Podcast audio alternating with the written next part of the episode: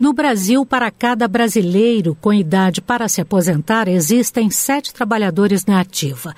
Este é um dos motivos para o déficit do regime geral da Previdência Social. Segundo o Ministério da Previdência, em 2018 foram gastos 187 bilhões mais do que foi arrecadado. O regime geral da Previdência Social paga as aposentadorias dos trabalhadores urbanos e rurais e benefícios como auxílio-doença e pensão por morte. Mas são as aposentadorias que consomem mais recursos, correspondem por 58% dos benefícios pagos pela Previdência. São mais de 20 milhões de aposentados por idade ou por tempo de contribuição. E para falar sobre o assunto, nós convidamos a advogada Marcela Bocaiúva. Ela é especialista em direito previdenciário. Muito obrigada por atender a Rádio Justiça, doutora Marcela. Cumprimento os ouvintes da Rádio Justiça e é um prazer estar aqui com vocês mais uma vez. Prazer é nosso.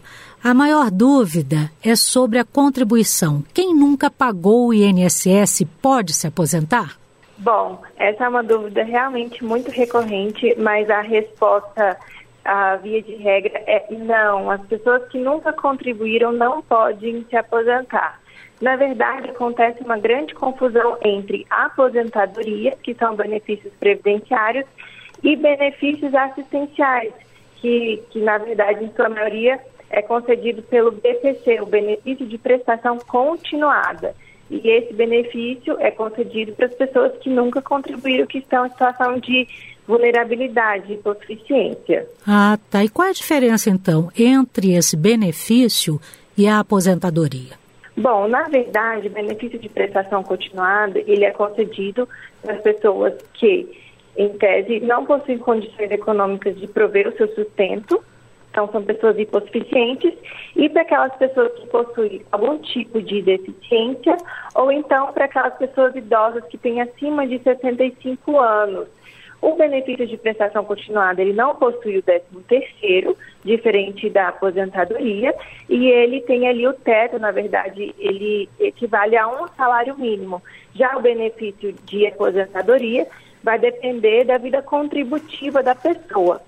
Porém, também tem um tipo de benefício que é concedido aos segurados especiais. O segurado especial é aquela pessoa física que reside no imóvel rural ou então em um aglomeramento urbano em que individualmente o regime de, de economia familiar ele ali produz o seu autossustento. Pode ser concedido também para o produtor, para o pescador artesanal ou a um semelhante, ou a um cônjuge companheiro, bem como o filho maior de 16 anos, é, que trabalhem também com o grupo familiar. Esse tipo de segurado especial, ele não contribui para a Previdência e possui direito ali ao benefício, na verdade, ao benefício concedido ao segurado especial, que corresponde também a um salário mínimo. Então é importante as pessoas fazerem essa diferença, porque o benefício de prestação continuada, que é o BPC, e o benefício do segurado especial, que é aquele trabalhador rural, de modo geral, ele é diferente de um benefício previdenciário, que é o benefício de aposentadoria por idade, aposentadoria por tempo de contribuição.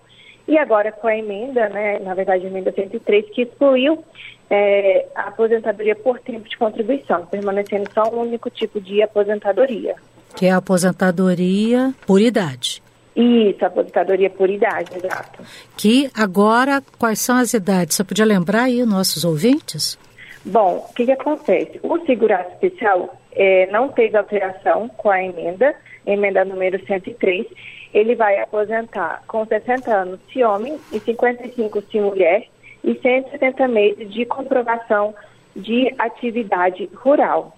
Ah, bom, já o BPC, na verdade, que é esse benefício que é concedido para as pessoas que nunca contribuíram e que vivem ali diante de uma situação de hipervulnerabilidade, ele é concedido para as pessoas que possuem acima de 65 anos, desde que comprove o requisito hipossuficiência, e, e também é, pode ser concedido para as pessoas que possuem algum tipo de deficiência, independente da idade. E ali as pessoas vão receber um salário mínimo.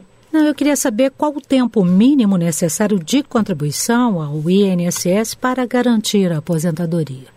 Bom, na verdade, a gente ainda está vivendo é, essa regra de transição, porque ainda tem muita gente que se enquadra em alguns requisitos das regras de transições, então ele vai depender de caso a caso. Vamos supor que faltavam ali dois anos para a pessoa atingir os 35 anos de contribuição para conseguir ali a aposentadoria por tempo de contribuição. Então, ele pode vir a ter o direito da regra de transição, independente da idade. Ele pode ele ter que contribuir de 50% a 100%, dependendo do que faltava para ele atingir os requisitos, para então ter o benefício de aposentadoria por tempo de contribuição à luz das regras de transição, tá? Então, na verdade, depende muito do caso das pessoas que estão contribuindo, na verdade. É, depende muito do caso, porque existem hoje quatro regras de transições vigentes e vai depender do tipo de, de aposentadoria e do tempo que a pessoa contribuiu.